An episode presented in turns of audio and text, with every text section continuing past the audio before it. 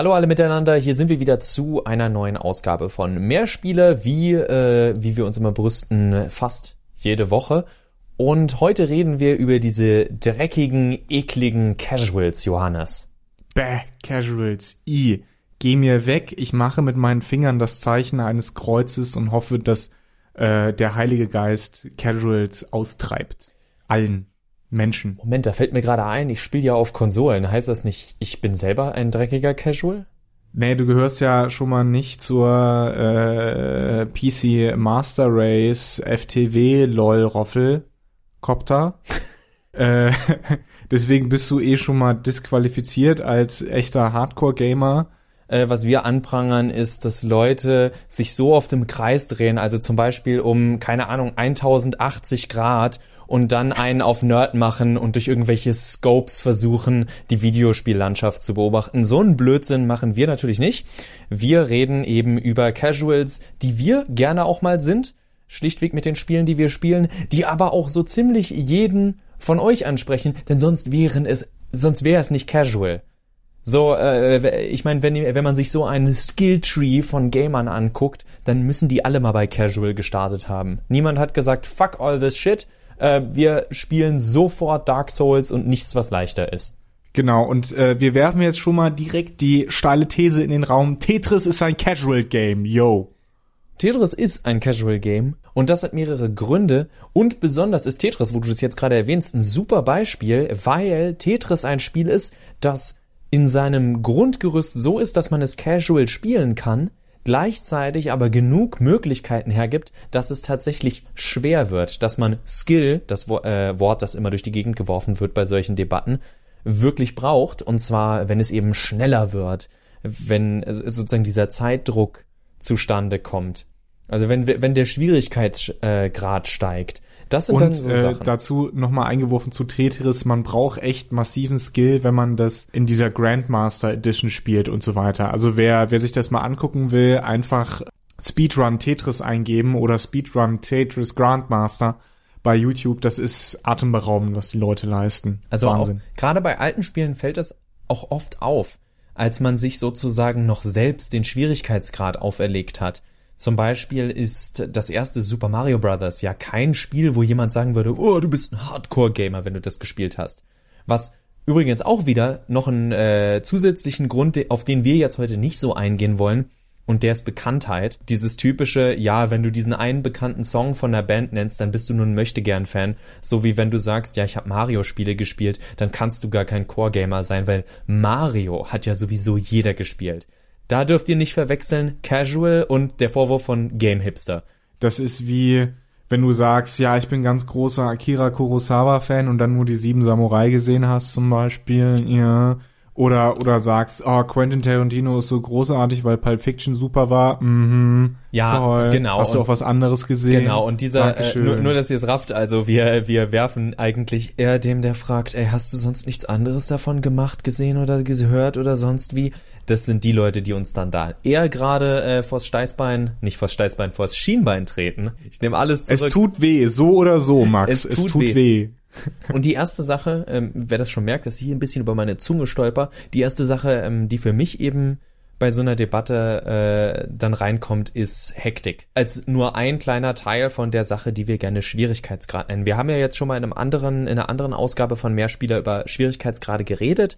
Da gibt's so typische Sachen wie, dass die Gegner einfach, das Schwierige einfach heißt, dass die sozusagen äh, Damage Sponges werden.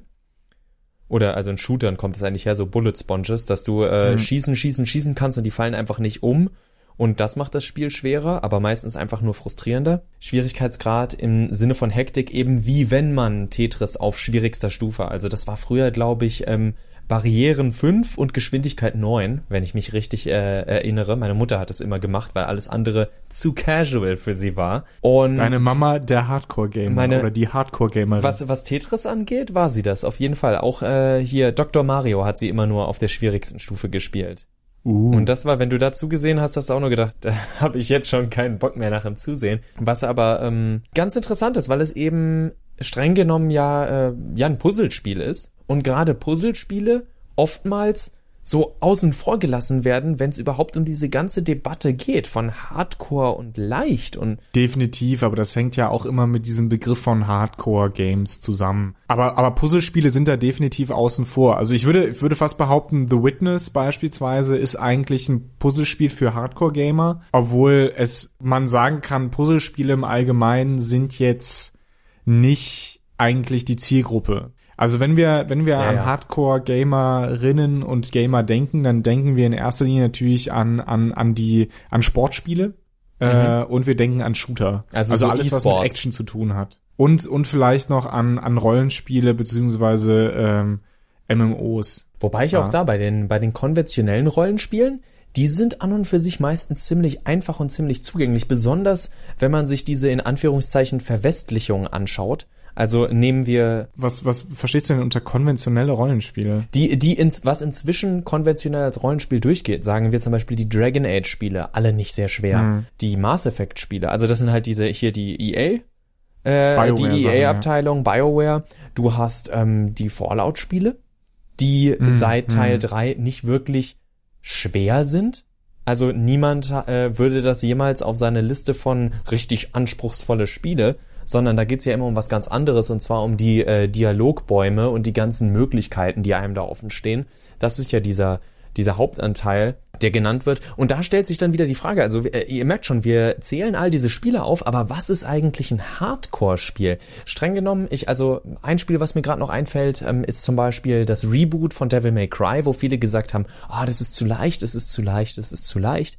Aber auch bei Devil May Cry war es schon immer so, dass es Modi gab, die dir das Spiel recht leicht gemacht haben. Wobei, und das ist jetzt der nächste Punkt, zu dem wir springen würden, da dann die Schwierigkeit eher darin besteht, dass die Steuerung so komplex wird. Also sprich, dass man sehr viele ähm, Button-Aneinanderreihungen auswendig lernen muss, sehr viele Kombos und dass das nicht äh, jedem so leicht in Fleisch und Blut übergeht, der nun mal nicht dauernd an der Tastatur oder am Joystick oder am äh, Controller sitzt. Ich spiele momentan Fallout 4 und es nervt mich total, obwohl ich es ohne Pad spiele.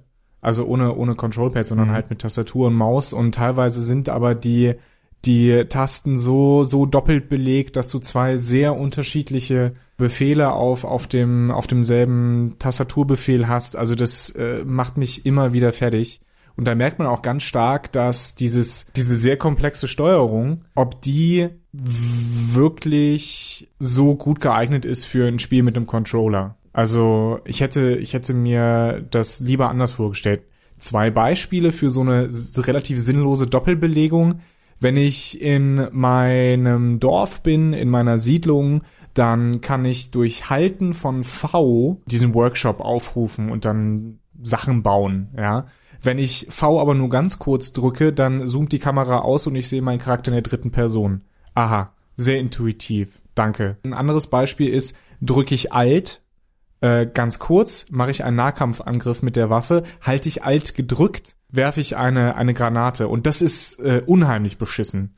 Weil, ne, Granaten als Flächenwaffen nimmst du dann selber Splash Damage. Total scheiße. Was willst du machen, wenn du gerade im Nahkampf bist, alles andere, aber nicht eine verdammte Granate werfen? Äh, Entschuldigung, das war jetzt ein kurzer Rant Überhaupt über Fallout 4, der, der nicht so da wirklich was damit zu tun hat mit dem Thema. Aber es geht ja darum zu zeigen, dass die, die Kontrollmechanismen immer komplizierter geworden sind und dass jemand, der Übung hat im Videospielen, in Videospielsteuerung, der kommt vielleicht noch mit so einer Doppelbelegung klar, aber jemand, der gerade neu einsteigt, jemand, der nicht so oft Videospiele spielt, und das wirft man ja Casual-Spielerinnen und Spielern vor, dass sie nicht so oft und gar keine richtigen Videospieler sind, die können damit tatsächlich Probleme haben. Für die kann das verwirrend sein, ja. Das ist ja quasi eine Form von Multitasking, die man da braucht. Das ist natürlich auch eine hohe Einstiegsbarriere für viele für viele Menschen vielleicht. An und für sich passt das ganz gut mit den Vorwürfen, die casual gemacht werden. Es muss sich in Anführungszeichen fast wie von selbst spielen lassen. Du kommst nicht auf die Idee so von wegen,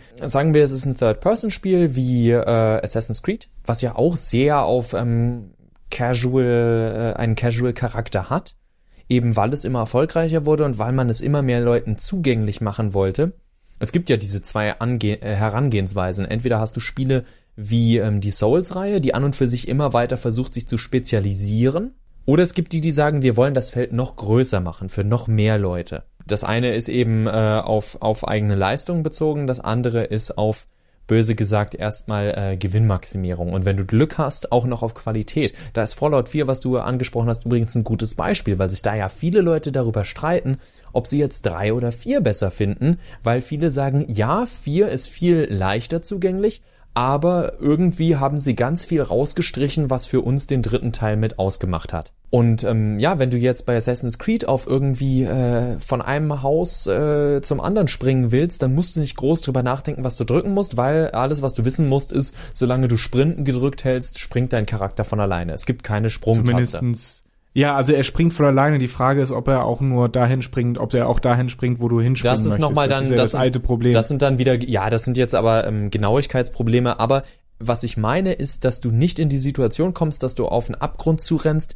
und während des Abgrund zurennst nochmal denkst, okay, muss ich jetzt vorher nochmal irgendwie äh, mit Kreis rutschen, weil ich dann weiter springe, wenn ich mich von unten hoch federe, also erst Kreis und dann Viereck drücken muss? Oder gibt es zwei Tasten, um zu springen? Also wie du schon gesagt hast, was einem dann auch mal bei einem Shooter, sei es Third oder First Person passieren kann, dass du da stehst und sagst, ähm, ich würde jetzt gern Waffen wechseln. Wo war nochmal Waffen wechseln? Oh scheiße, ich habe jetzt die Waffe benutzt, die ich ja gerade habe und ich hatte noch die Granaten draußen. Also das heißt, ich habe jetzt einfach ins Nichts zwei Meter vor mich eine Granate geworfen, die ich vielleicht später bei einem Boss-Battle oder bei einer großen Gegneransammlung nochmal gut hätte gebrauchen können.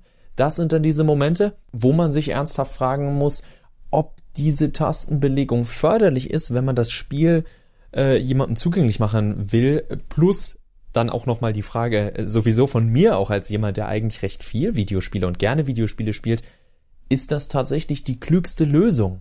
Gab es nicht, also ich würde gerade was ähm, Steuerung angeht, immer sagen, wenn möglich, möglichst wenig Befehle. Ja, sowieso. Also je einfacher, je zugänglicher ein Spiel sein soll, desto, desto niedrigschwelliger muss eben auch die Steuerung sein. Da können wir ja beispielsweise äh, auch gleich eine kleine Brücke schlagen zu Fighting Games. Allen ja, voran ja. sowas wie Street Fighter beispielsweise, die in den wenigen Knöpfen, die sie ja eigentlich haben oder zumindest im Prinzip haben, sehr viel Komplexität reinpacken. Und auch da ähm, ich weiß nicht, wolltest du jetzt schon über Skill reden? Weil bei Fighting Games kommt nämlich tatsächlich für mich dann ähm, ja, ja, dieser Skill-Aspekt rein. Das passt gut. Also Fighting Games äh, hast du, wenn, wenn du das ganz grundlegende Street Fighter 2 nimmst, um ehrlich zu sein, ich habe zwar mal Street Fighter 3 und 4 oder sowas angefasst, aber das ist mir mittlerweile echt schon wieder zu kompliziert geworden. Wenn du das, das Grundlegende nimmst, dann hast du ja dein, dein, dein Steuerkreuz und drei Variationen jeweils drei Variationen für deine Schla Schläge und Tritte. Das heißt, alle Knöpfe sind belegt, alle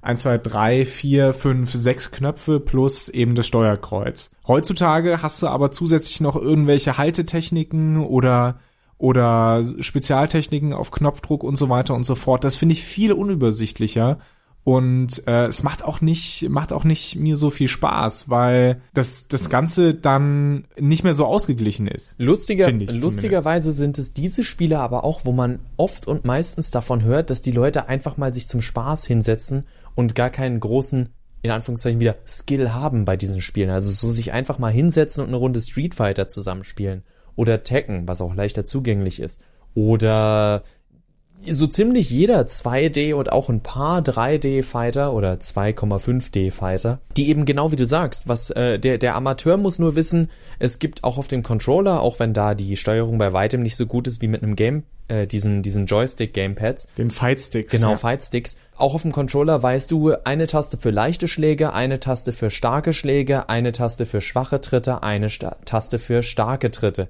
Die Grundregel ist, schwache Attacken ziehen halt wenig ab, sind aber viel schneller ausgeführt und andersrum. Und hm. dieses, also wie du sagst, dieses Grundprinzip ist so simpel, dass du an und für sich jeden hinsetzen kannst. Und da kommen wir jetzt eben auch diese, zu dieser Skill-Sache, dass ich behaupten würde, die fast die meisten Spiele, die rausgebracht werden, sind casual. Der, was den Unterschied macht, ist eher die Herangehensweise der Spieler. Denn man kann etwas so spielen, dass es casual ist. Also so von wegen auch, auch bei Fightern dieses, äh, du benutzt diese Cheap Attacks von Charakteren, die dich immer recht gut äh, über Wasser halten.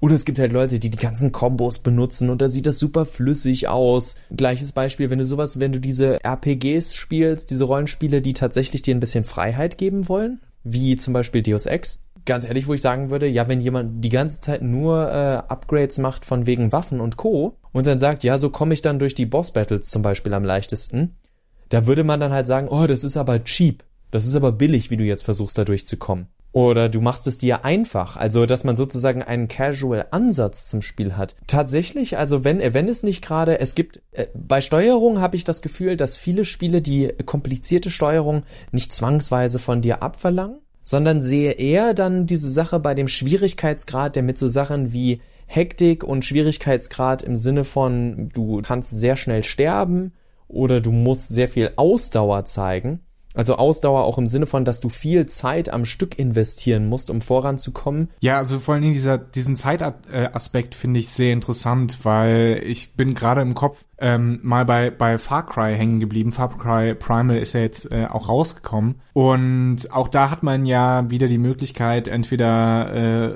volle Kanne rein in so ein Lager oder das Ganze zu, zu stealthen. Und wenn ich jetzt mal an Far Cry 3, Far Cry 4 zurückdenke, dann sind natürlich die Stealth-Elemente wesentlich schwieriger umzusetzen, weil sie eben auch mehr Aufmerksamkeit und auch mehr Geduld erfordern. Und dasselbe geht ja auch für ein Spiel wie Dishonored, dasselbe geht ja auch für ein Spiel wie, wie, wie du es ja eben auch erwähnt hast, Deus Ex, Human Revolution.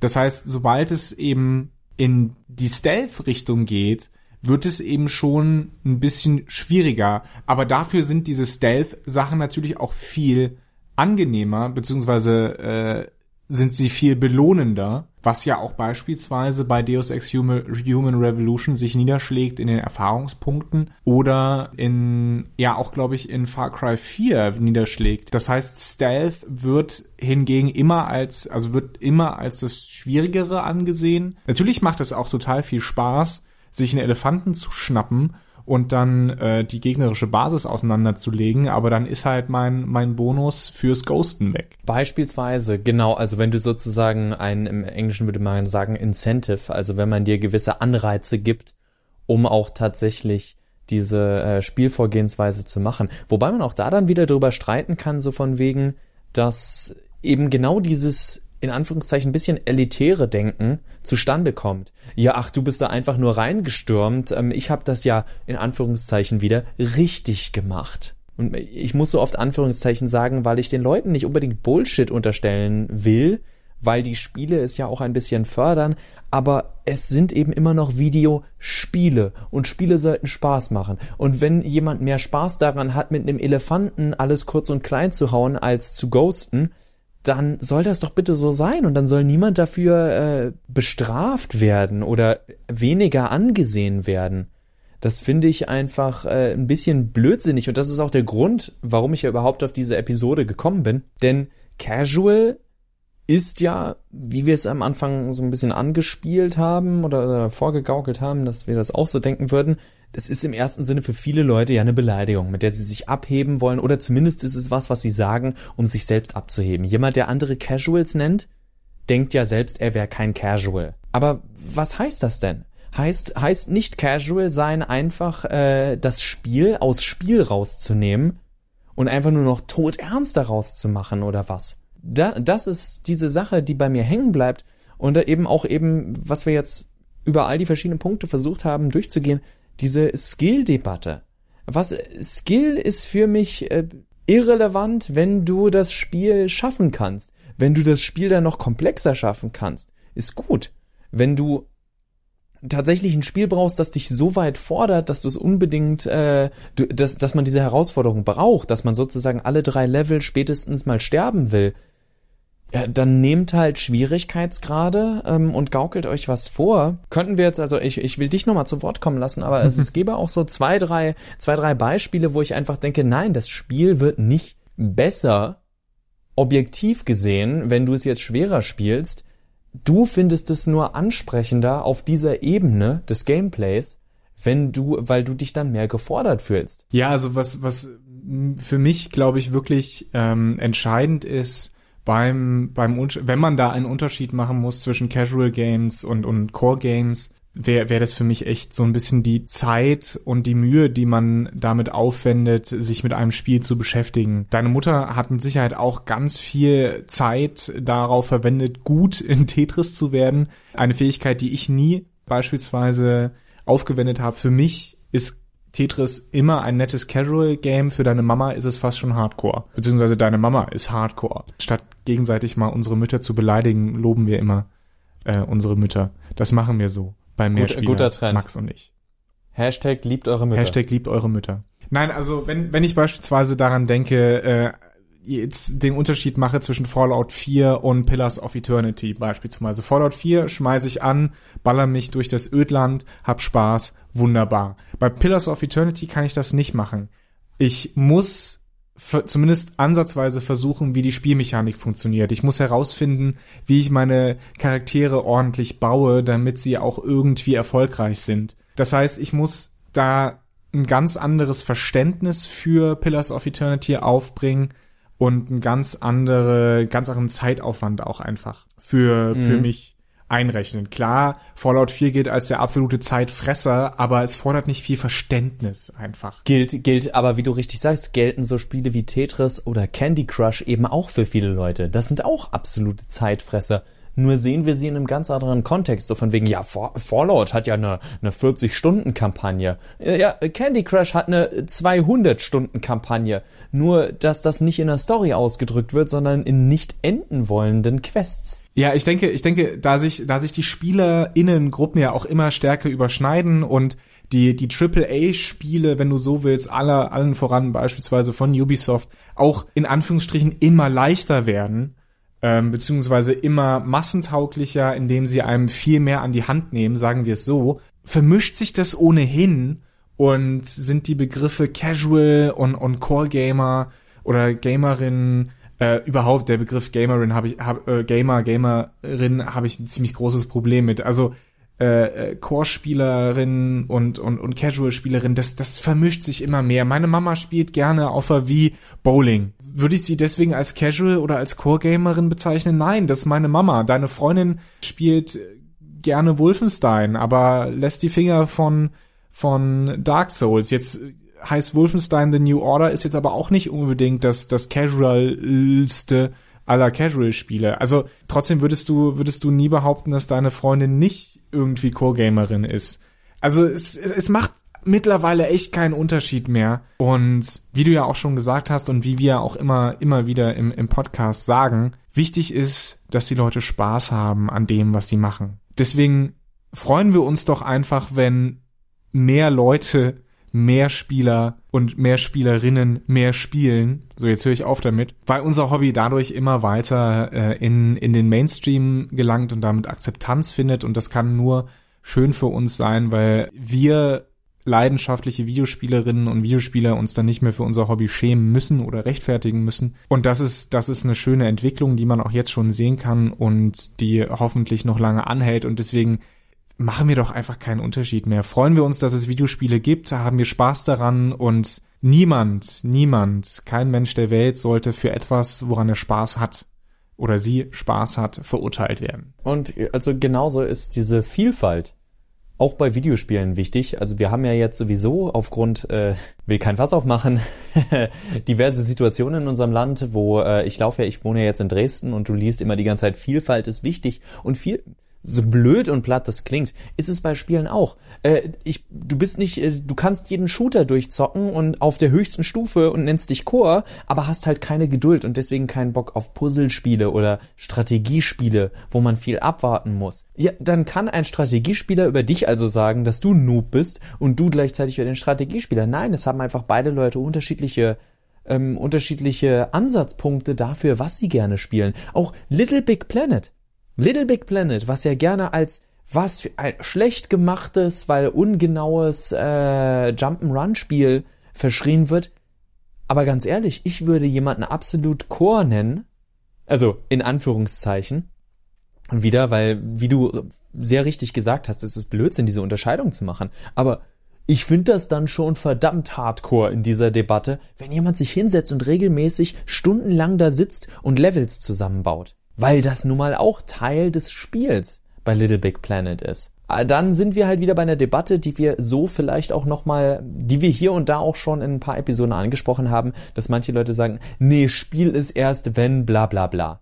Also von wegen, dann sind wir bei dem Punkt, Gone Home ist kein Spiel. Gone Home ist so ein interaktives Erlebnis. Also ja, wie wär's, wenn du nach Hause gehst, darüber nachdenkst, wie du die deutsche Sprache am besten vergewaltigen kannst und wir machen nächste Woche eine weitere Episode Mehrspieler und versuchen die Leute aufzuklären. Johannes, es hat sehr viel Spaß gemacht. Es ist nochmal viel mehr bei rumgekommen, als ich dachte. Ich wollte eigentlich nur so ein bisschen die Flagge hochhalten für äh, Spieler der Welt vereint euch. Aber ähm, ich, ich glaube, wir haben ein paar gute Anstöße gefunden. Das äh, denke ich auch. Ich hoffe auch, dass diese Anstöße bei unseren Hörerinnen und Hörern angekommen sind. Und äh, wenn es euch gefallen hat, schaltet einfach nächste Woche oder sagen wir besser, schaltet einfach demnächst wieder ein, wenn Max und ich eure Ohren mit unseren sanften, energischen, rollenden, tiefen Stimmen erfreuen.